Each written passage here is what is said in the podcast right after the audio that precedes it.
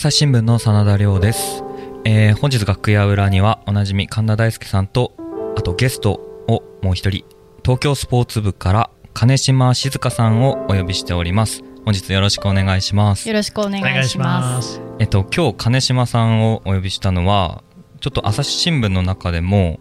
なかなかあんまり僕自身聞いたことなかったんですけどもスポーツ採用というもので記者職に入ってきたというお話をお伺いしてその話含めてスポーツ部のこととかいろいろ聞けたらなと思ったんですけどもはい。スポーツ採用というのが今朝日新聞の採用ではなかったように記憶してるんですけど当時はあったということなんですかねそうですね。私が入社したのは2005年なんですけれども、2005年は当時はスポーツ記者採用というのが一般記者とは別枠でありましてその時はこう毎年2人っていう枠だったと思うんですけれども、はいはい。ありましたね。なるほどなるほど。そう一般記者じゃなくてスポーツ記者になりたいっていうのはずっと昔から思っていらっしゃったんですか？えっ、とスポーツ記者というか、はいはい。あのー子供の頃からスポーツ観戦が好きでで、まあ、スポーツを見ることを仕事にできたら、お金もらえたらって言ったら失礼ですけれども、はい。まあ、こんないいことないよなと思ってでもただそのなんて言うんでしょう新聞記者になりたかったかって言われると、はい。そうではなかあったのでそんなにこう就職活動するときにめちゃくちゃマスコミばっかり受けてたっていうわけではなかったんですが、はい。まあ、中で、えっと、朝日新聞がスポーツ記者を別枠で取ってるっていうのを知ってで、まあ、記念受験みたいな形で他の新聞社さんではそういう採用やってなそうです。ねもちろんあのスポーツ紙はあそうですけれども一般紙で言うと多分なかったと思います。はい、それで記念受験っていうか。そうですね。多分あのマスコミ対策とかっていうのは そんなにしてた方ではなくてでも大学時代部活動もやのマネージャーもしていたのであんまり就職活動に時間を割けなかったっていうのもあるん部ですが。活は何をちなみに、えっと、体操部のマネージャーをしてました。体操部のマネージャー、はい。へえ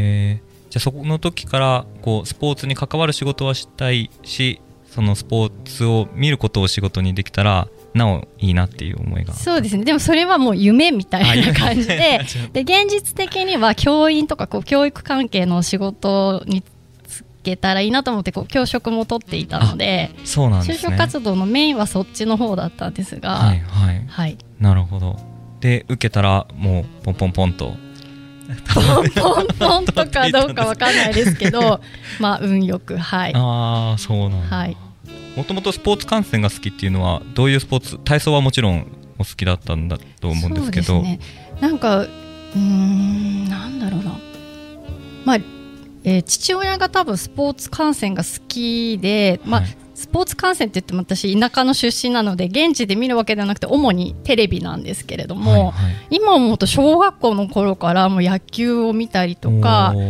まあ、ゴルフ中継とかも家で日曜日になるとついてるような家で,、はい。で自分自身もだんだん好きになってきて中学校ぐらいになったらもう積極的に、はい、あの当時伊達公子さんがもう全盛期ああはい、はい、で、ウィンブルドンとかもね多分夜見てたんですよね 記憶にあって。お父さんと一緒にいや多分ねその時は一人で多分あの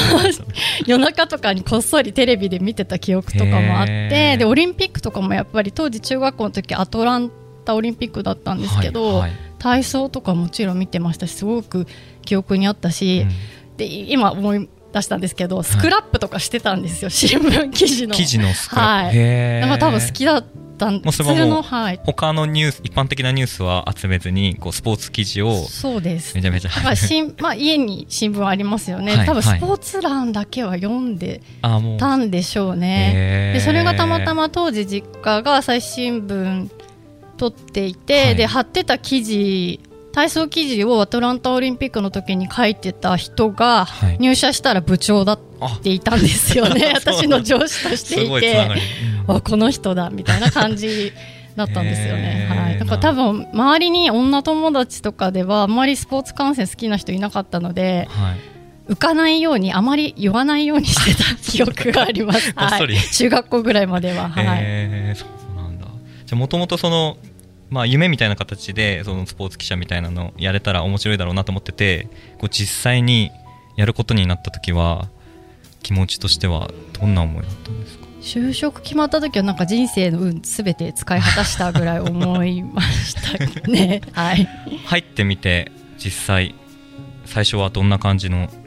いきなりもう通常であれば地方とか行くと思うんですけどそうですよね。スポーツ記者、えっと、スポーツ記者の場合は1年目にまずあのその本社にあるスポーツ部に配属になるっていうのが当時の慣例みたいな形で、はい、で私もはい、あの研修を終えた後すぐ大阪のスポーツ部に配属されました。うんなるほど。そこからはどういった取材をもういきなりスポーツの取材とかできるもんはいと思って入ったんですけど、はいはい、えっと、2005年の4月入社してで、まあ、研修を終えて配属されても数、何10日ぐらいですかね。で、はい、あの宝塚線の、JR の宝塚線の脱線事故が、ね、大きな事故が起きましてで私当時その沿線に会社の寮がありまして住んでたもので、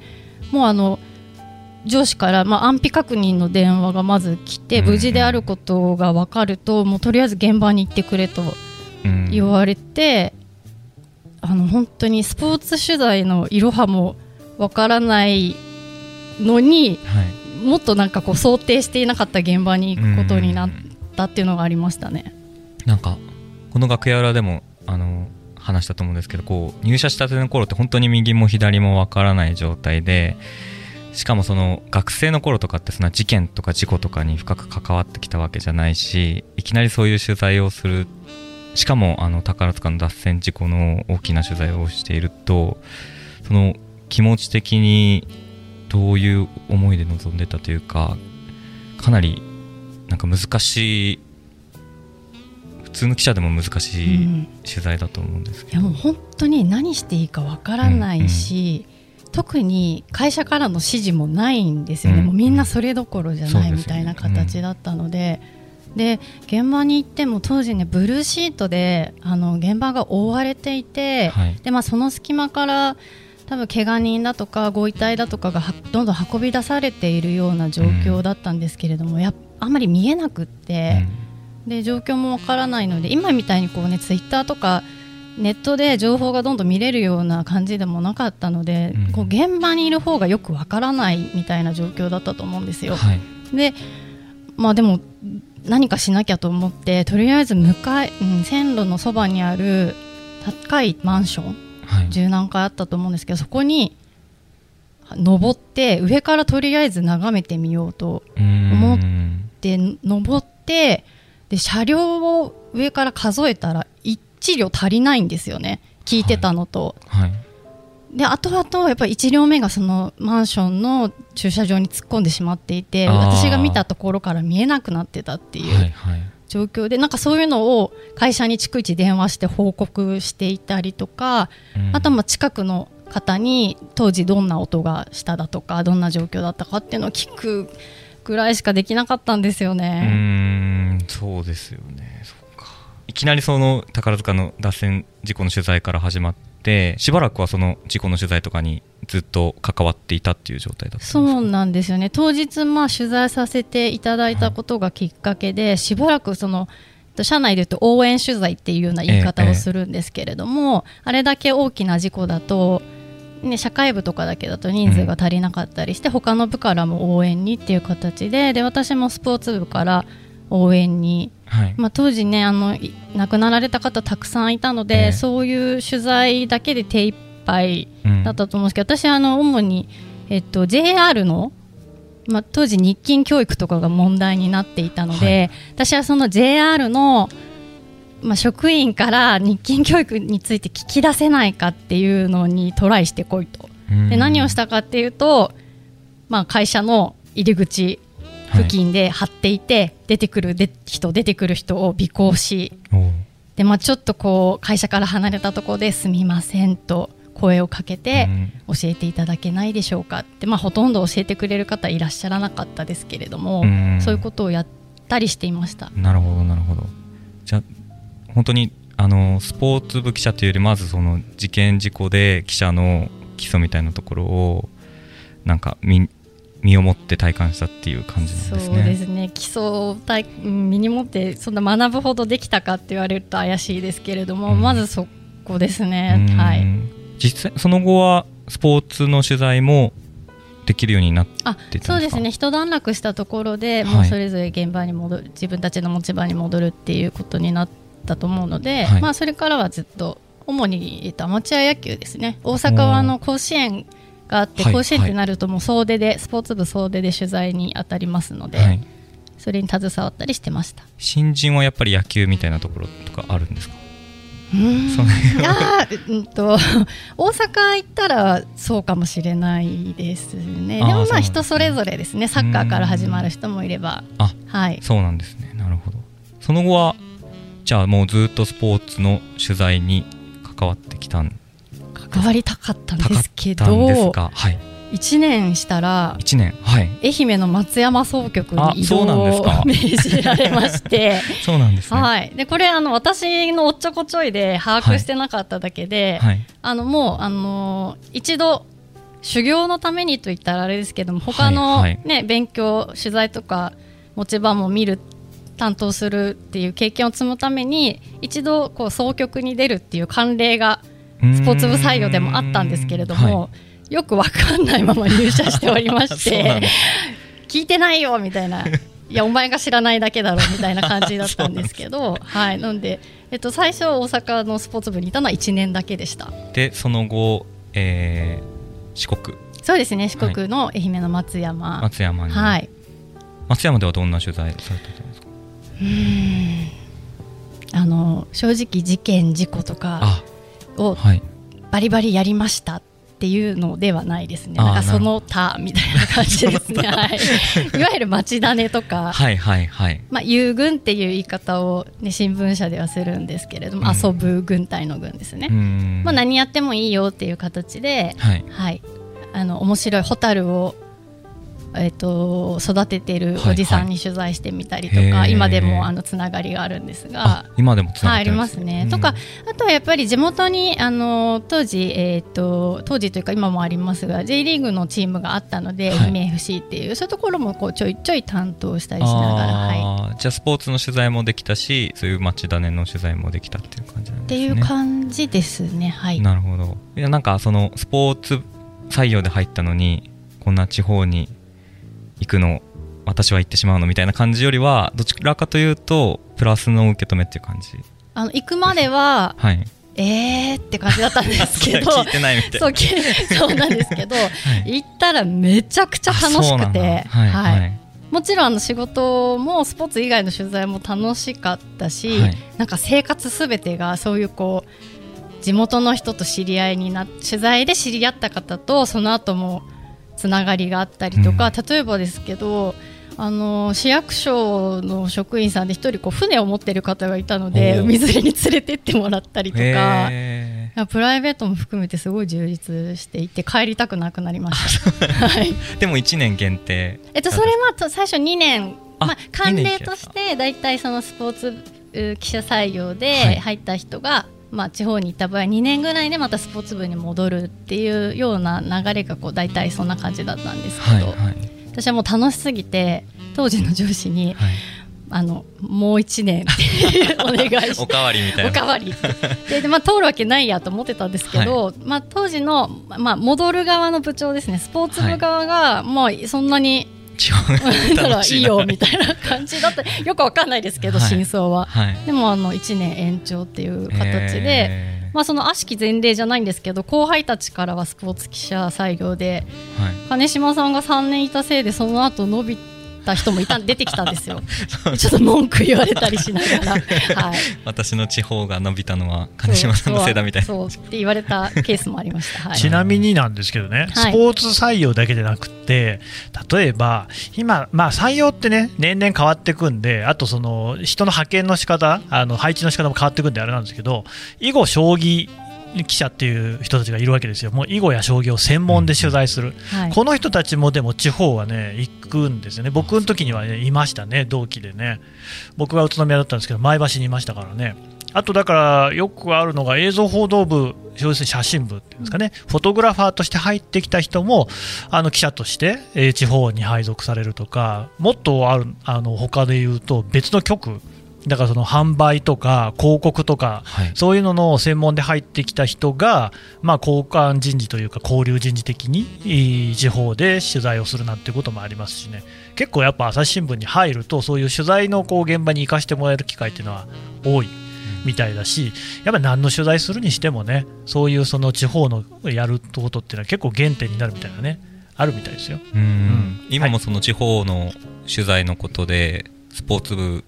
でも生きてることとかってあったりします？うーん。なんだろうな。困らせちゃったじゃないか。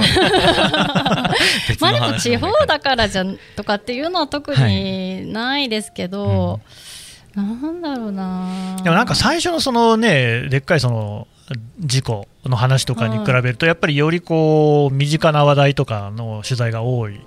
ですよね。そうですね、ううんんなんかだからその、それこそね、人を尾行して、その人に話を聞くとかっていうことじゃなくて、人間関係を作っていって、その人の懐に飛び込む的なことっていうのは、でも多分そっちの方が記者人生考えると、取材としては多いかなって感じがしますよね。うん、そうそうだと思います。でうんまあそういうのがあの地方の総局だとよりあの、うんうん割合として多いかなと思います、うね。はいん、なるほどなるほど松山の時代に思い入れのあるとかこの取材頑張ったなみたいなのは？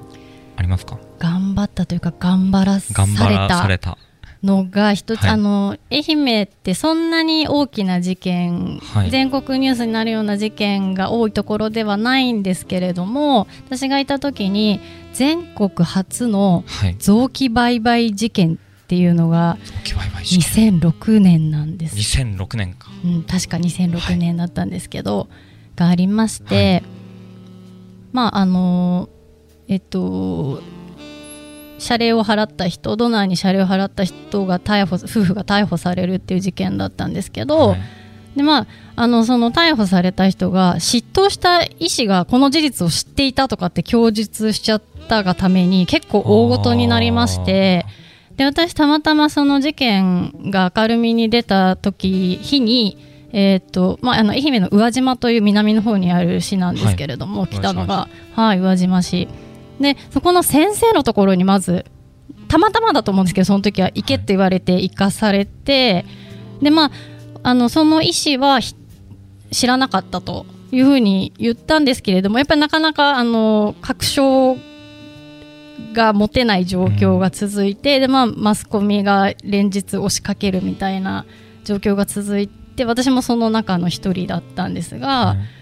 結構ねしんどかったですね。もうあの一日中張り付く。もう本当その医師からしたらもう迷惑以外の何者でもないんですけれども、うん。やっぱりそれぐらいの初めての出来事で結構連日加熱してて報道が。でなかなかやっぱり各社いるので独自で話を聞かせてもらうっていうタイミングがなくって、でインタビューとかもできる状況じゃなかったんですけど、はい。もうとにかく粘りましてお。はい、でどうどうにかしてあのお話聞かせてもらえないかなと思って、である日たまたまもうその医師が帰宅してもう多分今日は出てこないだろうということで各社帰ってった時にはい私もちょっと帰るふりをして、お。でまた戻りましてであのお手紙を、はい。はい、玄関のドアのところにあの郵便受けが外にあったんですけどそこをどうもあんまりチェックしていない様子だったので、あー。そこに入れても多分意味がないと思ってちょうどあの敷地の中に入らせていただいて玄関のドアに挟めば確実だろうと思って、はい。でちょうど庭に大型犬が2頭飼っていらっしゃってそのはい。医師が、結構怖かったんですけど あのその犬にまとわりつかれながら ちょっとカーディガン破けたんですけどその犬に引っ張られて。なんとかそのドアに挟むっていうことをやったら、もうその日のうちに折り返しの、まあ、よろしければお話を聞かせてくださいって言って私の電話番号を書いたと思うんですけれども、あの折り返し連絡をいただきまして今からならいいよと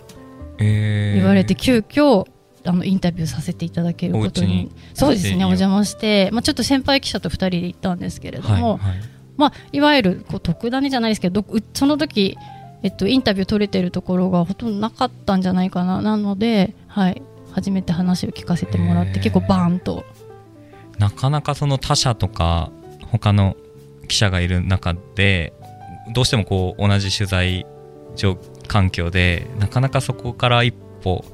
先に書くっていうのかなり難しい難しいです。ほとんど今まで記者人生でそんなことできたことないんですけどその時はもうもう本当に追っかけ回すのも嫌だし、うん。もう毎日毎日追っかけ回してるだけで何も進まないのも嫌でうん。なんとか方法はないかないかと考えうん。た末のっていう感じですね。え。ーその手紙には、まあ、もちろん言えないこともあると思うんですけどどうどういう言葉ではい覚えてないんですよ、あこれが。申し訳ないです。本当にコピーでも取っておけばよかったんですけども、その時はもう夢中で書いたねはい、なんかあの、えっと、多分ですけど何も話されないとやっぱり誤解を生むこともたくさんあると思うのでど,、ううん。どうかあの今話せる範囲でお話聞かせていただけませんかっていうようなことを、はい、